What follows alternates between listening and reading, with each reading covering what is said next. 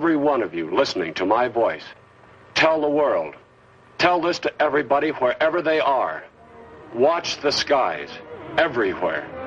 Keep looking. Keep watching the skies. Ciencia ficción, nuestro futuro. Creo que la ciencia ficción es el mejor ejercicio para el cerebro. Es como un pilates mental. Ensancha las convicciones hasta llegar a creer que cualquier cosa es posible. Tengo un gran interés en la ciencia ficción debido a mi imaginación hiperactiva. Siempre he creído desde niño que cualquier cosa es posible, pero solo la ciencia ficción nos permite ese logro. Creo firmemente que si podemos imaginar algo, podemos hacerlo realidad. Y lo que tienen las películas, las de ciencia ficción en particular, es que nos permiten ver cosas que podemos incorporar a la imaginación. Me gustaba ir al cine sin medida, hasta el punto de... En aquellos días podíamos sentarnos, ir a las 2 de la tarde y salir a las 10 de la noche sin que el tipo de la linterna nos echara de allí. Al encenderse las luces me quedaba sentado esperando o salía a buscar un helado y esperaba y veía la película hasta tres veces. Son muchas las películas de ciencia ficción que vi de niño y adolescente que me han dejado imágenes grabadas. Puedo ir a esa parte de mi cerebro y ver esas imágenes como si las hubiese visto ayer. Algunas de las imágenes grabadas en Steven Spielberg proceden de la Guerra de los Mundos. Leyó la novela clásica de H.G. Wells antes de ver la película en 1953. Esta sonda la han enviado los alienígenas invasores de la Tierra con la intención de colonizarla. La nueva película de Spielberg es un gran espectáculo, de mayor dimensión épica que las películas de ciencia ficción de los 50 que llenaron su infancia. Sin embargo, al igual que aquellas películas, es una metáfora de los temores que empezaron a acosar al ser humano en los 50. La era atómica trajo la primera gran época de la ciencia ficción en el cine. En la Segunda Guerra Mundial existe un enemigo muy concreto. Sabemos que es ese enemigo. Existe por las peores razones y hay que evitar que exista, ¿no? Luego pasamos a la fase siguiente, que es la Guerra Fría, en la que se desata una paranoia que yo creo que es real. Es real. Las películas empezaron a meterse con eso.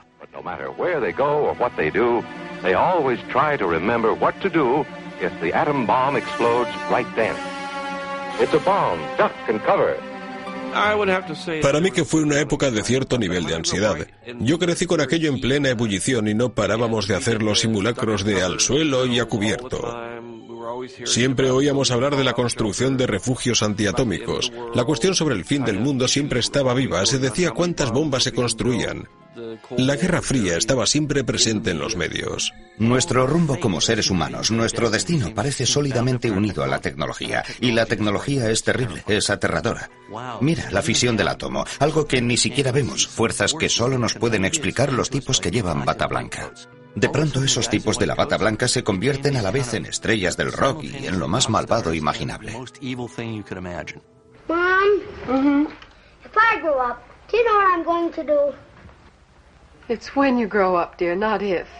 Había un montón de ansiedad en el aire. No solo el miedo a la paliza del matón del barrio, sino al de que nos cayera encima una bomba atómica. A mí me aterraba más la bomba atómica que a mis padres. Ellos no podían imaginar que una nación inteligente como Rusia apretara un botón contra nosotros, ni nosotros contra ellos.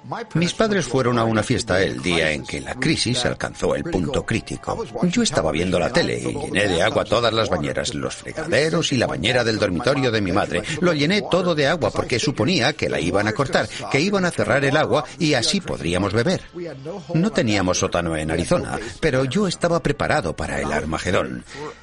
Absolutamente preparado y las películas de los 50 y primeros 60 jugaban con aquellos temores, eran metáforas de aquellos temores. Se empezó a pensar que, bueno, esto es lo que sabemos, conocemos la explosión, pero ¿y lo que no sabemos? Y de ese miedo surgieron, en mi opinión, muchos de los monstruos nacidos de jugar con sustancias que desatan peligros desconocidos. La cuestión es hacer tangible lo desconocido, en gran medida por el misterio que rodea a esta muerte silenciosa que nadie sabe qué es o de dónde procede. Como no podemos verla ni tocarla, hagámosla más fácil de manejar convirtiéndola en un monstruo gigante que parezca un dinosaurio al que podamos mirar y después disparar con armas y tirar cosas para enfrentarnos a ello.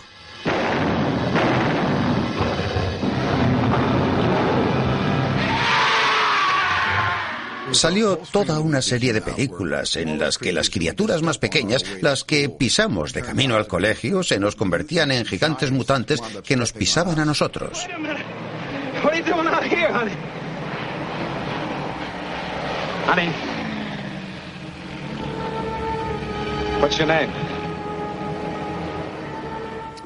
Aquella pequeña que encuentran vagando por el desierto y que está en estado de shock, en completo estado de shock, y tratan de hacerla hablar y no habla, y al final escucha aquel estupendo efecto de sonido producido por las hormigas. Se oía a distancia esa especie de silbido, ese constante.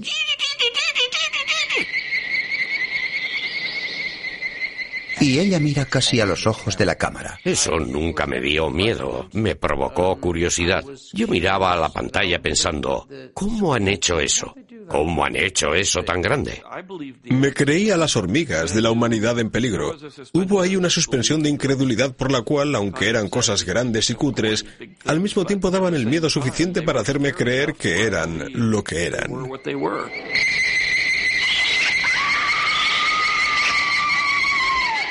Y Edmund Wen apareció en la pantalla. Dije, Dios mío, es Santa Claus, es Chris Kringle, el de Milagro en la calle 34. No podía creer que fuera a salir en una película de ciencia ficción.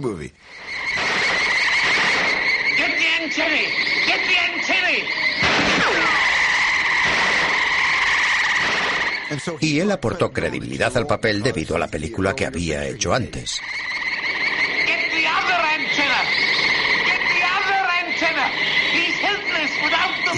También era el que predicaba el Evangelio y daba el grave aviso a la humanidad, el que señalaba a los hombres con el dedo diciendo, hemos provocado esto, lo hemos creado, nos lo hemos hecho a nosotros mismos.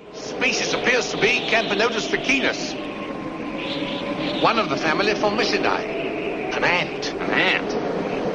I don't believe it. It's not possible. And this is what got Ed Blackburn and Gramps Johnson an arrest? Yes. A fantastic mutation. Probably caused by lingering radiation from the first atomic bomb. En aquellas películas siempre acababa saliendo algún gran cerebro diciendo que solo nosotros mismos éramos los culpables. Unless these queens are located and destroyed before they've established thriving colonies and can produce, heaven alone knows how many more queen ants, man, as the dominant species of life on Earth, will probably be extinct within a year, Doctor. En los años 50, recién acabada la Segunda Guerra Mundial, muchos de los que iban por la calle eran héroes de guerra por haber sobrevivido a la mayor acción contra el mal que recordábamos. Teníamos la sensación firme de que el ejército nos había salvado, de que son buenos, de que representan lo mejor de nosotros. Y cuando llegaban los invasores alienígenas, a veces ayudados y a veces creados por los científicos, siempre aparecían los chicos de los tanques y las ametralladoras. Al final de la humanidad en peligro, corrían por las cloacas de Los Ángeles ametrallando hormigas gigantes. Las hormigas valen porque son conocidas, siempre que las hagamos razonablemente creíbles, es decir, todos conocemos el aspecto de una hormiga y cuál sería su aspecto fuera grande. Cuando nos metemos en alienígenas o monstruos, se presenta la cuestión estética de si es un monstruo lo bastante bueno para ser lo que queremos que sea, si nuestra creación merece la pena como monstruo.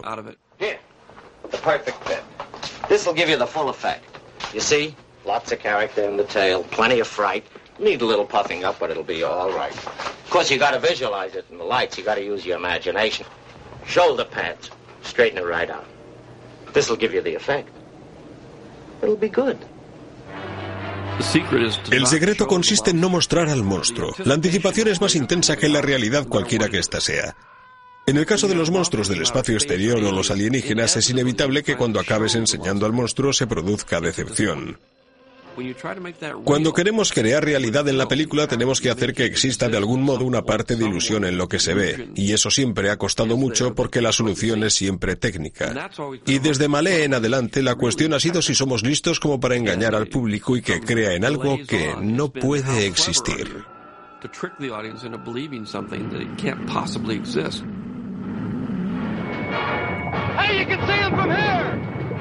Una solución totalmente rara al problema del monstruo. Hacerlos inanimados al mismo tiempo que implacables. Los monstruos monolito es una película evidentemente de serie Z, pero con un monstruo extrañísimo. Son unos cristales gigantes que crecen y luego se desploman, crecen y se desploman, cayendo sobre las casas y sobre las ciudades. No eran películas de serie A dirigidas por William Wyler y protagonizadas por Montgomery Cliff y Marlon Brando, no, eran el factor cascada. Se creaban muy por debajo de la oficina principal, en las oficinas de la serie B, unos pequeños chamizos de madera en algún punto del patio trasero, quizás al lado de donde se hacían los dibujos animados.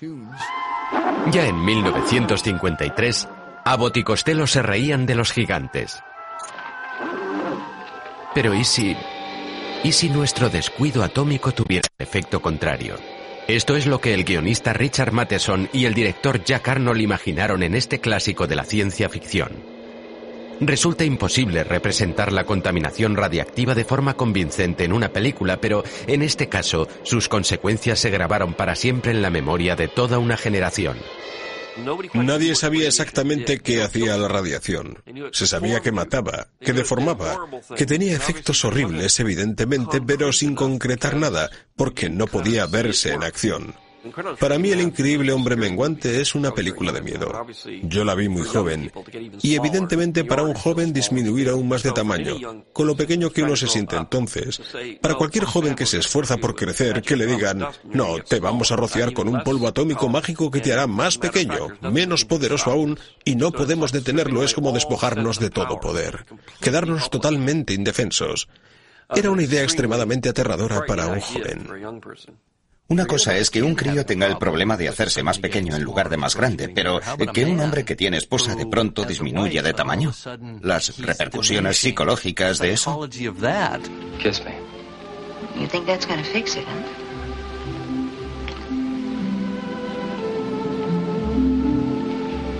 You didn't have to stretch. You used to stand on your toes when you did that. Why, in your stocking feet?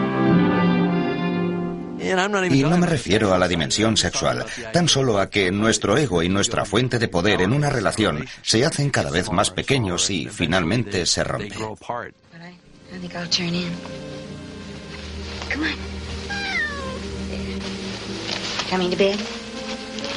Yeah, soon. Night. Good night, Louise. La casa de ese hombre se convierte en un lugar de pesadilla en el que lo familiar deja de serlo, y creo que por eso fascina tanto. En lugar de crear monstruos gigantes, la ciencia ha creado a un tipo pequeño para el que su gato se convierte en un enemigo mortal. Recuerdo el peligro que entrañaba el gato. En la ciencia ficción se usaban los gatos casi de forma simbólica para describir lo que sentimos frente a algo que no se puede expresar. Los gatos detectan mejor los peligros que nos rodean, mientras que los seres humanos a veces son tan tontos que dejan que el peligro entre por la ventana y los mate mientras duermen. Por supuesto, cuando era pequeño y vi aquella película, me interesó más la pelea con aguja contra la tarántula. Tenía que ser una araña doméstica, pero era una tarántula.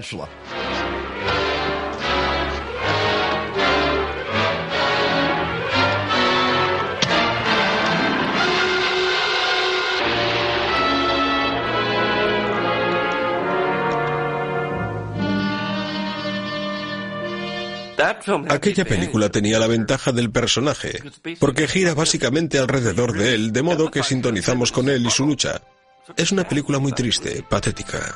El increíble hombre menguante es una de las mejores películas de ciencia ficción de la historia, con un mensaje muy profundo, no sobre el espacio exterior, sino del interior, y sobre el alma, a dónde va el alma y qué es el infinito. ¿Está el infinito ahí fuera o está aquí dentro? Are the planets Venus and Mars. One of these should be our destination. Each of you gentlemen have before you a sheet of paper on which you will write the choice of your destination and a brief explanation of why you've chosen this particular planet. ¿Quién iba a decir que la carrera espacial empezaría con una redacción? General Bright Eyes, your ship is fuel. Check off list completed. Do you need any help? No, thank you, Major. I'm perfectly capable of getting into the rocket myself. Aunque la ciencia ficción de los 50 apuntaba a las estrellas, los diálogos solían ser muy terrestres.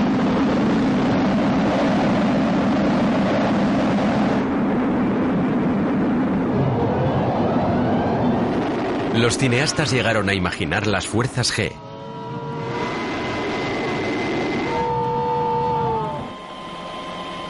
Cuando los astronautas imaginarios dejaban atrás la Tierra, siempre vigilaban por si surgía algún peligro anticipado por la ciencia ficción y la ciencia real. La lluvia de meteoritos era una amenaza típica.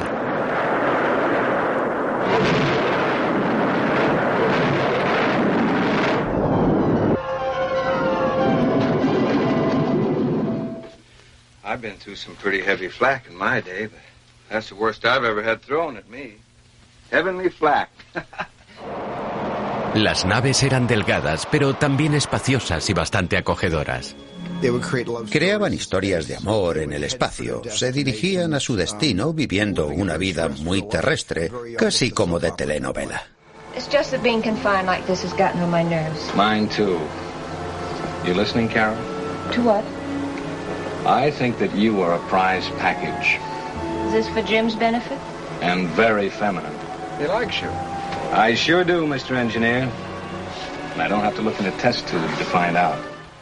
Look, we got a stowaway aboard.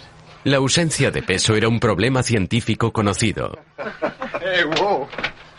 I need you. y un elemento de la narración. You enjoyed the trip, Colonel. Happy landings, Bill. Thank you, Captain. Como no tenían forma de mantener la ausencia de gravedad, estaba el momento obligado sin peso, alguien flotando sobre una silla, y después pasaban de ello y pisaban el suelo el resto de la película, porque solo podían hacerlo una vez. no sir, not me. Nobody ever told me this was practical. Turn this thing around, you hear? Y nadie pudo predecir su aspecto real. No hay más que ver el auténtico módulo lunar.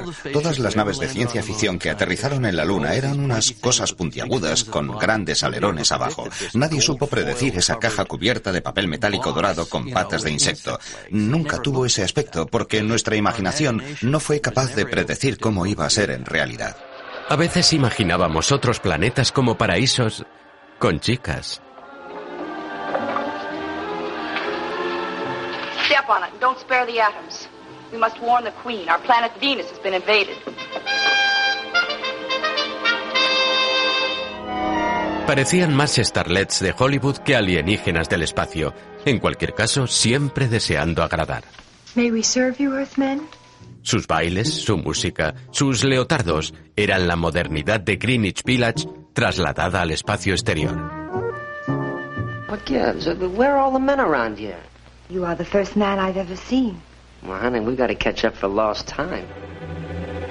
Si sus trajes solían ser bastante espaciales, los tacones altos recordaban algo a la Quinta Avenida. Había una indirecta, una esperanza de que las chicas del espacio pudieran ser fáciles.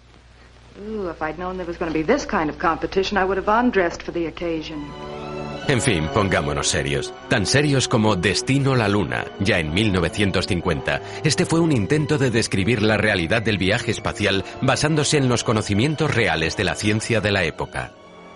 Destino la Luna es una película interesante. No me gusta especialmente, pero es interesante solo por su momento en la historia. Es una reacción a las dobles páginas publicadas en la revista Colliers de los cuadros de Chelsea Bonastel con naves brillantes que iban a partir hacia la Luna y luego a Marte. Destino la Luna fue un intento científico de generar suspense basándose en la ausencia de malvados, villanos y alienígenas. En la época era una idea muy provocadora porque nadie había vivido un viaje a la Luna ni había visto a nadie ir hasta allí. La película era una celebración del poderío estadounidense y su capacidad tecnológica e intelectual de dejar atrás el dominio gravitatorio que nos sujetaba y llegar a la Luna por primera vez, colocar hombres en la Luna. Es como un gran publireportaje de la NASA, aunque la NASA no existía cuando se hizo la película. Mucha gente de la NASA, si les preguntamos, dirán que aquello los inspiró. Eso fue lo que les dio motivación, fue lo que les hizo decir, quiero ir a la Luna porque he visto a alguien ir a la Luna. Mira, hijo, solo era una película. Vete a tu clase de ciencias y cuando llegues a sexto comprenderás que eso no es posible. Y llegó hasta sexto y entonces dijo, pues todavía creo que es posible. Me gustaría vernos ir a la luna, me creo capaz de caminar sobre ella. Y llegó a la universidad, obtuvo su licenciatura y su doctorado y dijo, todavía creo que podemos llegar a la luna. Y hubo un número suficiente de ellos que crecieron así y todos ellos fueron a la luna.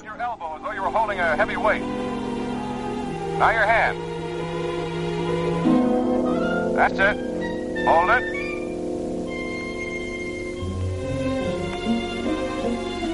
Okay. That'll be something to show. What is it, Doc? You and the Earth. No hubo una película tan documentada e interesante para mí, sin alienígenas, sin ovnis, sin tierra contra platillos volantes, hasta que llegó 2001, una odisea del espacio.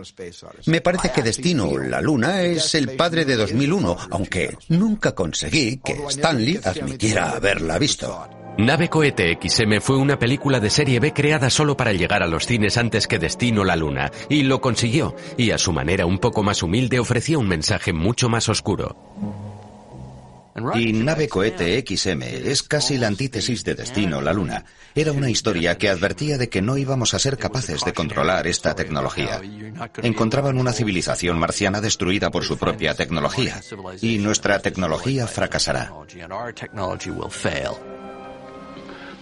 El orgullo de nuestra tecnología, la soberbia, a veces es el prólogo de una trágica caída. How we doing? Not so good. Well, what's the matter? Everything's worked out so far, right in the nose. We haven't got enough fuel for landing. El final de Nave Cohete XM es una vista de la Tierra llenando la ventanilla cuando se estrella, cuando mueren. I'm not afraid anymore.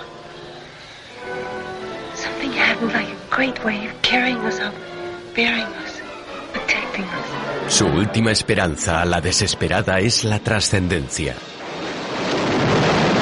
Es un final bastante oscuro. Trataban de decir que no habrá exploración sin sacrificios. Eso es algo con lo que luchamos ahora mismo. Hace un par de años que hemos visto desintegrarse al Columbia. No, gentlemen. The flight of the RXM was not a failure.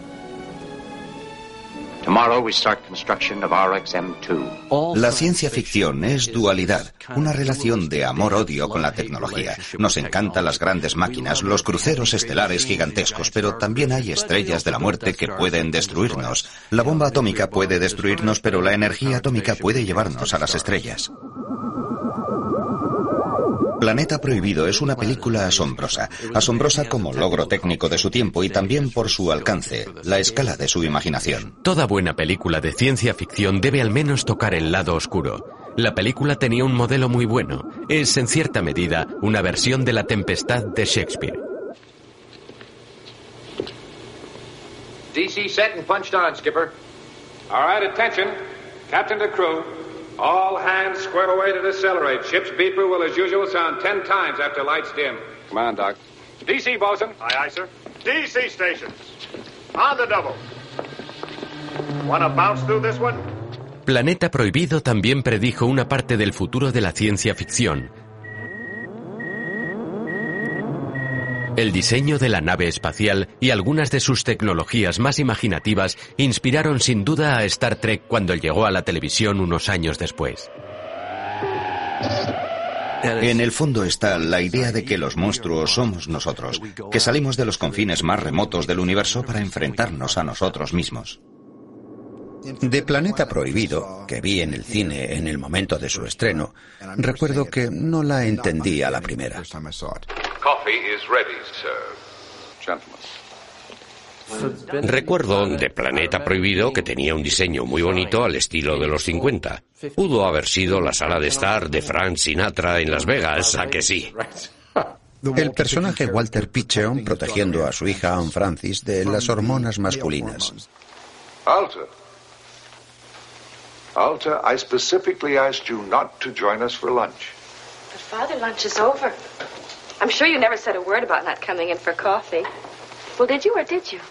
Estaba muy buena Anne Francis. Dios mío, ella era todo un... Ella era... Yo era un crío cuando vi la película y quería una canguro como ella. Morning. Alta era como las nativas de las películas de exploradores terrestres. Inocente, pero sabia. Come on in. Didn't bring my bathing suit. What's a bathing suit? Oh, murder. Never mind. Coming out. Había cosas para los preadolescentes como yo. Había cosas para el niño en mi interior como Robbie el robot. Me pareció asombroso. Seguro que George, ya fuera el subconsciente o el consciente de George Lucas, ha dicho que C3PO es su versión de Robbie el robot porque los dos servían al hombre. Bueno, lo cierto es que Metrópolis me influyó más para C3PO que Robbie el robot.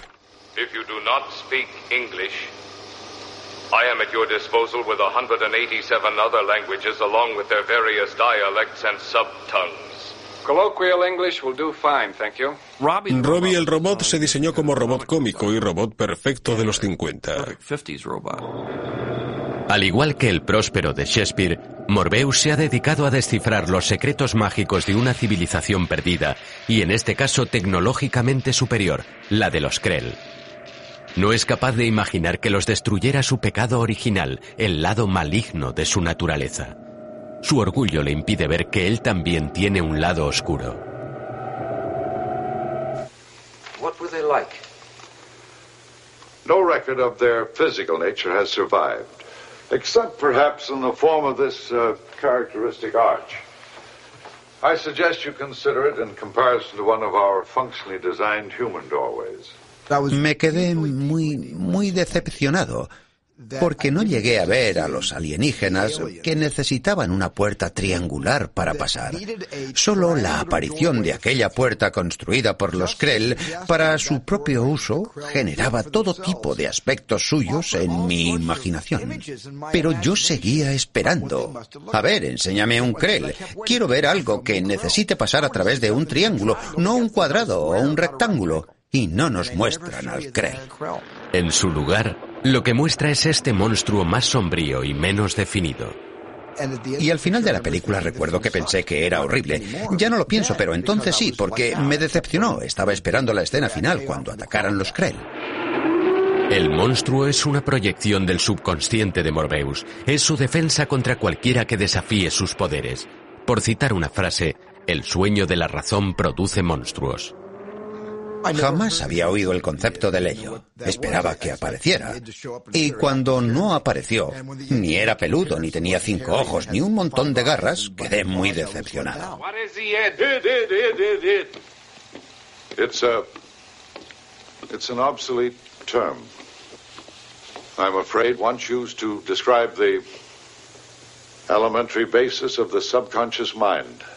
Había una civilización brillante, los Krell, creadores de maravillas y que se creían evolucionados más allá de su ser animal, al igual que nosotros nos creemos la fantasía de haber evolucionado más allá de nuestro ser animal. Lo cierto es que no es así, y todos los demonios que llevamos dentro están reprimidos.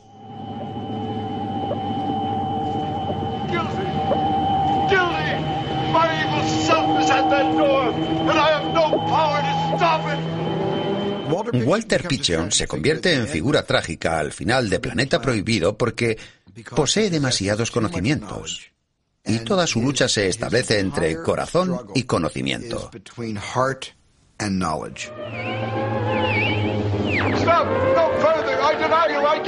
No!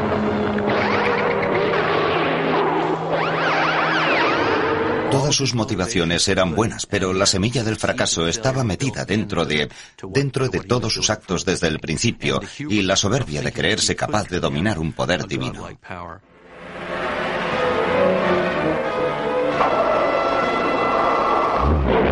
Hemos imaginado algunos monstruos incluso más terribles, criaturas alienígenas decididas a visitar nuestro pequeño planeta y sembrar el caos en él.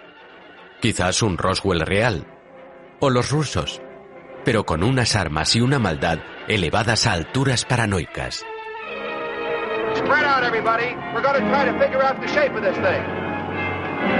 El enigma de otro mundo de 1951 fue el primer visitante monstruoso cinematográfico del espacio exterior, y el éxito de la película contribuyó a hacer de la ciencia ficción el género más prolífico de la década.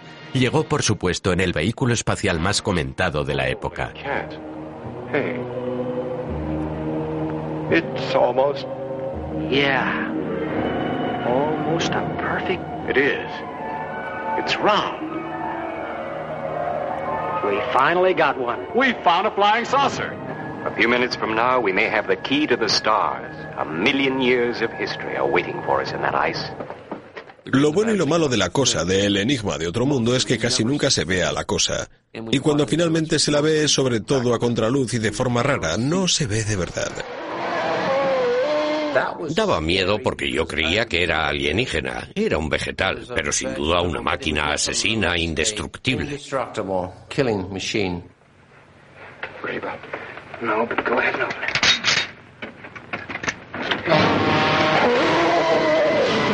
Hay cosas que te hacen saltar, y uno de los mayores sobresaltos es cuando James Arness aparece como la mano de la cosa. Es la primera vez que se le ve, y es un gran susto. El público de entonces no estaba tan acostumbrado a los sustos en las películas. Recuerdo su imagen en la puerta, de pie a contraluz, una sombra, una forma en la puerta. La cosa está tras la puerta e irrumpe en la sala. El tío le lanza el cubo de queroseno o gasolina, le disparan una bengala, prende y esa es la única luz de la sala. La película era poco sensible y en blanco y negro, pero tuvieron el valor de iluminar la escena con una antorcha humana, un cuerpo entero ardiendo. No creo que se hubiera hecho antes. Iluminan la sala entera con un tío ardiendo.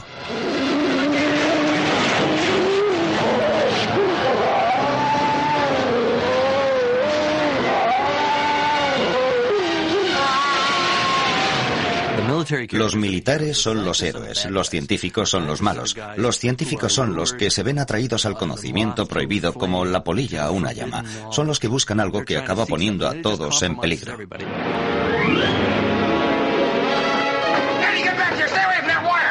Listen, I'm your friend. Look, I have no weapons. I'm your friend. You're wiser than I. You must understand what I'm trying to tell you. Don't go any farther. They'll kill you. They think you mean to harm us all. But I want to know you, to help you. Believe that. You're wiser than anything on earth. Use that intelligence. Look at me and know what I'm trying to tell you. I'm not your enemy. I'm a scientist. I'm a scientist who's trying. Creo que cuando atacan a la cosa con la electricidad forman una imagen. Esa es la esencia del cine. Si sales de ver una película con una imagen grabada en la mente, esa película vivirá para siempre. Y yo creo que el enigma de otro mundo vive para siempre por la imagen de Arnés atacado desde dos flancos por la electricidad. Eso es para mí el símbolo del enigma de otro mundo. Jamás lo olvidaré. Ultimátum a la Tierra me pareció muy interesante. La primera vez que una idea de ciencia ficción me llegó adentro. Un contexto interesante, trataba de algo. Y los efectos de la nave surcando la ciudad. No tenía rayas graciosas ni se movía de forma rara. Por eso empecé a creérmelo y me impresionó. El director logró recoger la idea de lo importante que sería que nos visitara alguien de otro lugar.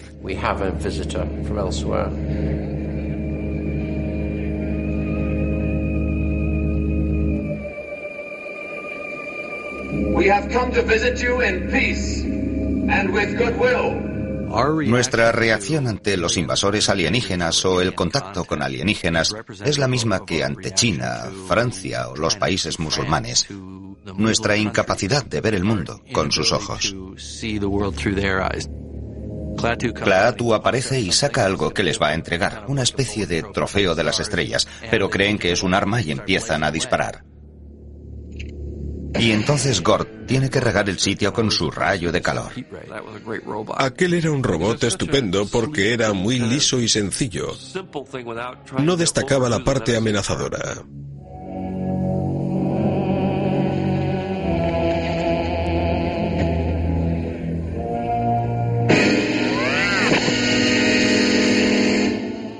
Michael Rennie fue siempre uno de esos grandes rostros que funcionaban bien en pantalla. Pero en este caso fue una elección perfecta como extraterrestre. I will not speak with any one nation or group of nations. I don't intend to add my contribution to your childish jealousies and suspicions. Our problems are very complex, Klaatu. You mustn't judge us too harshly. I can judge only by what I see. Your impatience is quite understandable. I'm impatient with stupidity. Se hace amigo de un niño que se hace amigo suyo, y ese niño representa el futuro de la Tierra, si escuchara los mandamientos de Michael Rennie. Si hacen caso a sus avisos, los jóvenes como ese crecerán, vivirán una vida plena y serán capaces de quizás explorar el universo sin armas atómicas. I like you, Mr. Carpenter. You're a real screwball. La mejor escena de Ultimátum a la Tierra para mí es cuando entra en la sala del científico, la de la gran pizarra, y completa la ecuación. Es la escena que entendí de niño.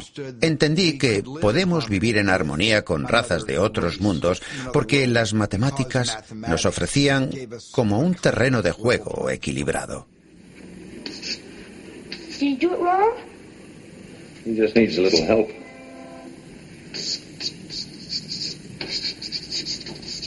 Era una película con un mensaje muy intenso y poderoso, que no nos dejarían seguir experimentando con bombas atómicas. So long as you were limited to fighting among yourselves with your tanks and aircraft, we were unconcerned. But soon one of your nations will apply atomic energy to spaceships. That will create a threat to the peace and security of other planets. That, of course, we cannot tolerate. What exactly is the nature of your mission, Mr. Klaatu? I came here to warn you that by threatening danger, your planet faces danger. Very grave danger. Eran capaces de demostrar su poder, y fue asombroso. Esa secuencia vale por toda la película. Una escena fabulosa en la que todo se detiene. Supongo que los hospitales no se detuvieron y que no murió nadie durante el vacío de tecnología. It is no concern of ours how you run your own planet. But if you threaten to extend your violence, this Earth of yours will be reduced to a burned out cinder. Your choice is simple.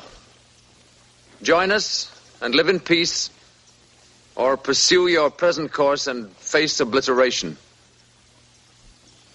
We shall be waiting for your answer. The decision rests with you.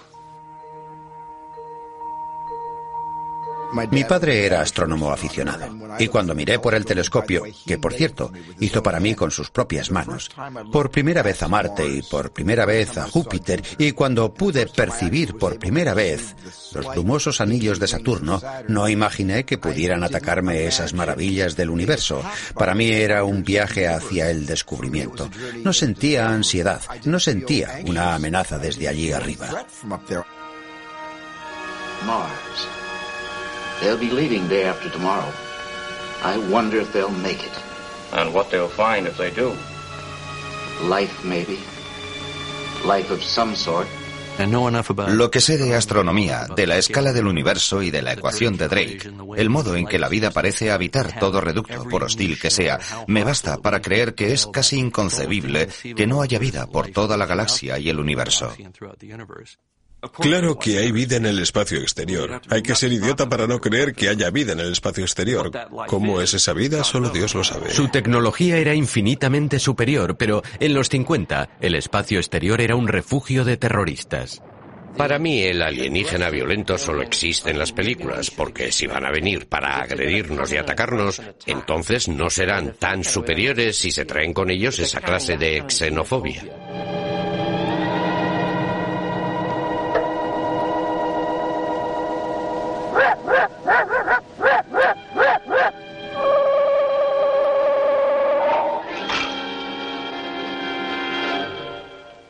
¿A quién enviamos al espacio? A pilotos de cazas. Enviamos a tipos duros capaces de enfrentarse a las situaciones. Son supervivientes, ¿no? De modo que si el que viene es un piloto solitario de otro sistema solar, va a sobrevivir.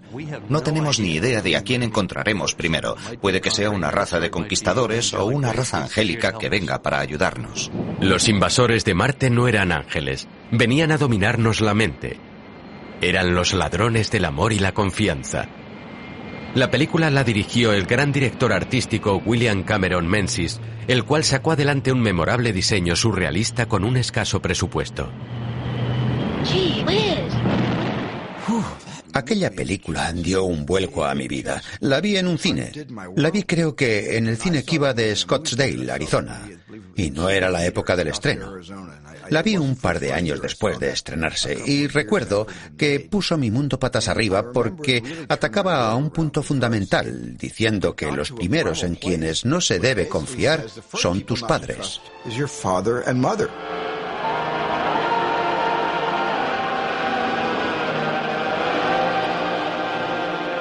¿Cuál es el profundo miedo psicológico que se desarrolla aquí? Quizás sea tan simple y elemental como que en una relación con alguien, ya sea padre, hijo, marido, mujer, nunca se sabe de verdad lo que piensa la otra persona, y esta podría ser malvada. Sin duda tocó la sensibilidad de todos los niños que, como yo, vimos la película muy jóvenes. Podías llegar a casa y no reconocer a tus padres convertidos en gente que te odia. Say, Dad, when you're out there, did you see anything? Let's not start that flying saucer nonsense again. Hey, Dad, Now, what do you want? what happened to your net? It looks like there's a Nothing. I, I caught it on a barbed wire fence. barbed wire, but there isn't any barbed wire between... I caught it on barbed wire, I said! Se trata de un ataque primario, demoledor sobre todos los que vimos la película, pero yo la vi cinco veces porque seguía esperando que los padres no se volvieran contra el niño. Cuando vi esa película a los 11 o 10 años, creía que tal vez la cuarta vez que la viera, los padres se portarían bien. Pensaba que tal vez las películas funcionaban así, que no eran historias fijas encerradas en cemento, sino que podían cambiar. El director estaba en plena forma en esta secuencia. Gotta see the chief right away. The chief, huh? Must be very important. Creo que Menzies se tomó la licencia de montar escenarios muy brechtianos, porque aquello era un sueño, y solo él lo sabía. El público no lo sabía. It's,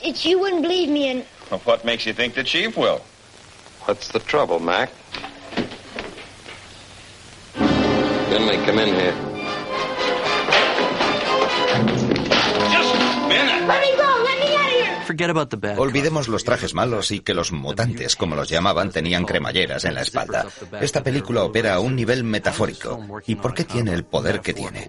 Era una metáfora de padres fuera de control, debido al alcoholismo o a una relación deteriorada, y lo terrible que sería para un niño ver de pronto a sus padres convertidos en monstruos extraterrestres. Lo que inquieta de verdad al niño que ve esa película es que al final todo era un sueño. Despierta y su madre es normal, su padre es normal y no le creen. Pero, ¿qué ocurre en la última escena? Que todo se vuelve a repetir.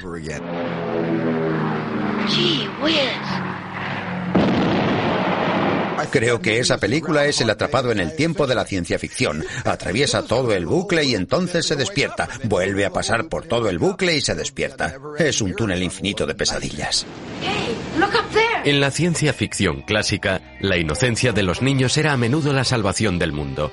Tenían la visión pura de la que carecían los adultos.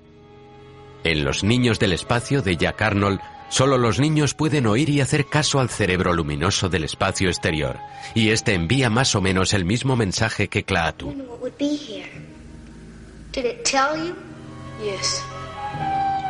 No recuerdo todo el argumento de los niños del espacio, pero sí guardo un par de imágenes clave. Una es la de un cerebro gigante que brilla en una cueva y que parece llamar a todos los niños, como el flautista de Amelín, para que escuchen su mensaje. Recuerdo al ver esa película que pensé, vaya, qué interesante, los niños saben algo que los padres no saben. Y es ahí donde el poder de los niños opera su magia, al menos en mí, porque los padres desconocían un secreto que los niños conocían como grupo. No un niño concreto, sino un secreto de todo el grupo. Y aquello era importante. Los hijos de los científicos sabotean los misiles intercontinentales de los adultos. En su mente la cuestión moral es clara. En la mente de los soldados y los científicos eso nunca se da. Uno pensaría que, mientras que nuestros padres van a destruir el mundo, los niños jamás lo harían porque poseemos las herramientas de la tolerancia y la comprensión global y por eso nosotros los niños tenemos poder para decir a los padres lo que tienen que saber para protegernos a todos. Y eso es lo que la película venía a decir al final. Four, three, two, one. Fire!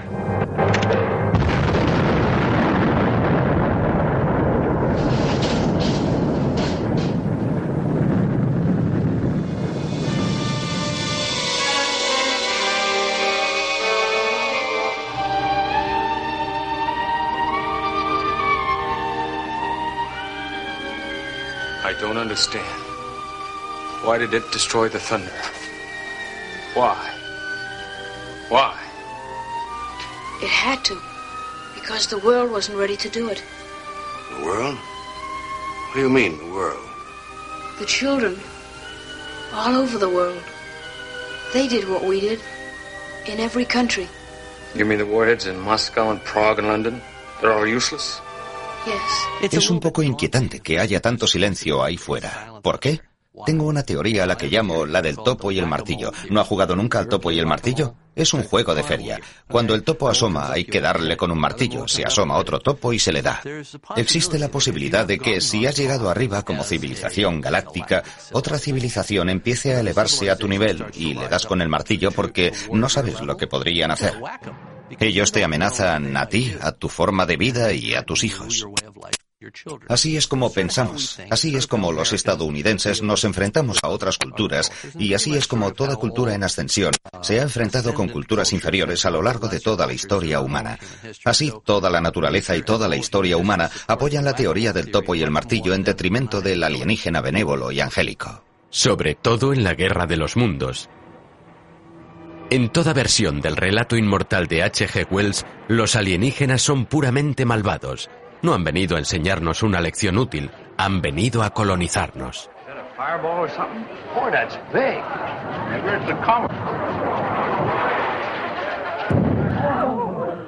Leí La Guerra de los Mundos en la universidad, sin haber visto la película. Fui a la Universidad Estatal de Long Beach y luego vi la película en televisión. Los terrícolas son casi como los habitantes de un país tercermundista. Inocentes, dispuestos a dar la bienvenida y aprender de los extraños, son topos listos para el martillo.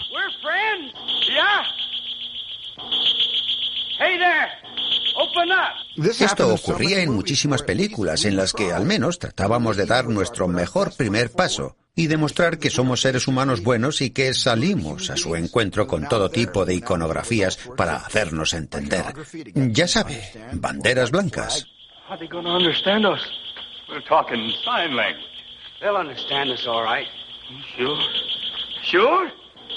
Everybody understands when you wave the white flag you want to be friends? Hey there! Open up! Come on out! We're friends! That's right! We welcome you! We're friends! Yeah! Y dice, todos saben lo que es una bandera blanca y mira lo que les pasa. Un cura aparece con un libro de oraciones, una Biblia, y camina hacia las máquinas mientras reza el Salmo 23, creo. Thou anointest my head with oil, my cup runneth over. And I will dwell in the house of the Lord forever. ¿Y qué obtiene por agitar la rama de olivo? Un rayo láser. En fin. Y desaparece, acaba frito, hecho un montón de ceniza. No fue ni la primera ni la última víctima. Al igual que la religión, nuestras armas eran inútiles contra los invasores. Están dispuestos al genocidio, y creo que parte de esto procede subliminalmente del holocausto. Creo que la causa subliminal fue la información que fue surgiendo sobre el verdadero alcance de lo que ocurrió. El genocidio no perdonaba a nadie. Fue un holocausto que se extendió a todo rincón del globo. Por muy humilde o anónimo que uno fuera, esconderse de las máquinas asesinas de los marcianos era imposible. El libro original era muy fantástico, muy emocionante, y tenía lugar evidentemente durante la Primera Guerra Mundial. Y lo de estas máquinas gigantes era muy fantástico, aunque fuera también una historia relativamente personal. Y luego en los 50 la rehicieron rediseñando los caminadores, convirtiéndolos en extraños alienígenas espaciales. Era básicamente una película de monstruos.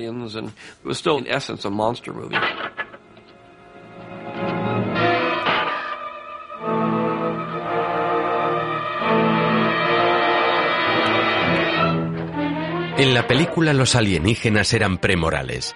Que no nos engañe su curiosidad y aspecto infantiles, es un asesino. Era lo último en efectos especiales de la época. Ahora mismo la vemos y no es tan buena como el libro. Aunque la película, producida por el especialista en ciencia ficción George Pal, trasladaba el escenario de Wells de Londres a Los Ángeles, la capacidad marciana de devastación seguía intacta. En la nueva versión de la historia imaginada por Steven Spielberg, los alienígenas invaden desde debajo de la Tierra tanto como desde los cielos. Es posiblemente una referencia al refugio que tenían en la película que tanto lo asustó de niño, Invasores de Marte.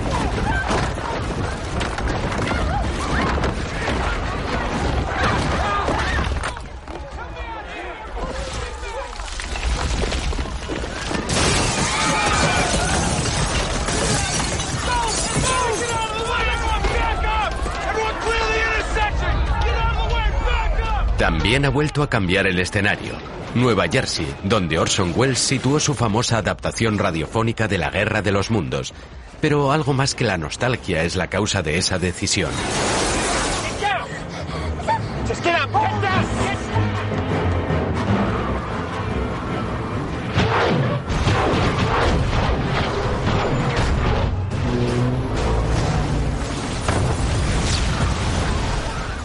Es evidente que habría hecho la guerra de los mundos de otra manera antes del 11S. Habría sido más una ciencia ficción al estilo Hollywood, al estilo de darles las mismas patadas que ellos nos dan a nosotros. Mi película es un poco más serena y un poco más realista. Trata de cómo lo vive el refugiado estadounidense. Algo inédito hasta ahora, la palabra estadounidense y refugiado, en la misma frase, porque en mi película los americanos son puestos en fuga y se alejan de las zonas de peligro atacadas por los alienígenas. Se alejan de la plataforma oriental, una imagen evocadora para mí y mi generación posterior al 11S. Gotta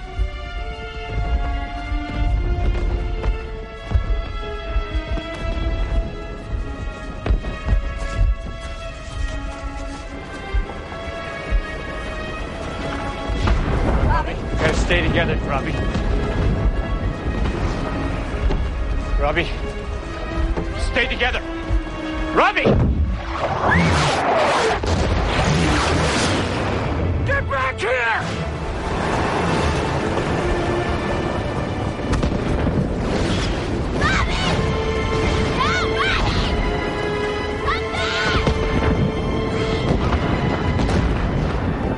Me encantan los documentales. Veo todos los que pillo de la Segunda Guerra Mundial. Resulta muy evocador ver esos documentales en blanco y negro donde los parisinos, que vivían una buena vida, salen de París en carros de bueyes con todo lo que poseen metido en carritos que empujan delante de ellos. Son largas colas kilométricas a ambos lados de la carretera. Son las imágenes que recuerdo, no por haberlas vivido, sino por verlas en los documentales. Y creo que he intentado introducir algo de eso en la Guerra de los Mundos. Había varios elementos clave en el libro, pero la cosa de la que todos pasaban, y quizá tuvieran razón y yo no, pero tenía que volver a Wells, era la hierba roja que aparecía en el libro. El hecho de que, mientras siembran la destrucción, también están sembrando en nuestro planeta sobre grandes cantidades de tierra para sustituir nuestro entorno por el suyo, para convertir nuestro mundo en su mundo.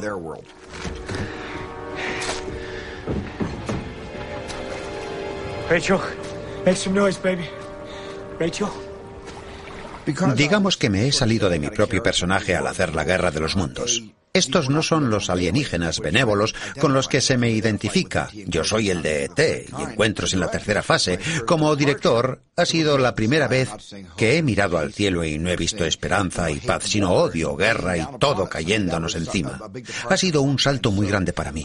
Por eso tuve que respirar hondo antes de decir, sí, quiero salirme de mi propio personaje e ir contra mis creencias de que solo hay paz y ramas de olivo ahí arriba. Su conflicto es el conflicto de todos. Lo ha sido desde los 50, cuando la ciencia ficción dejó de ser un acontecimiento cinematográfico ocasional para convertirse en género de pleno derecho.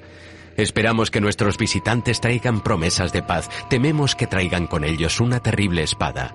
Solo sabemos que hablan con metáforas, tanto de esperanza como de terror.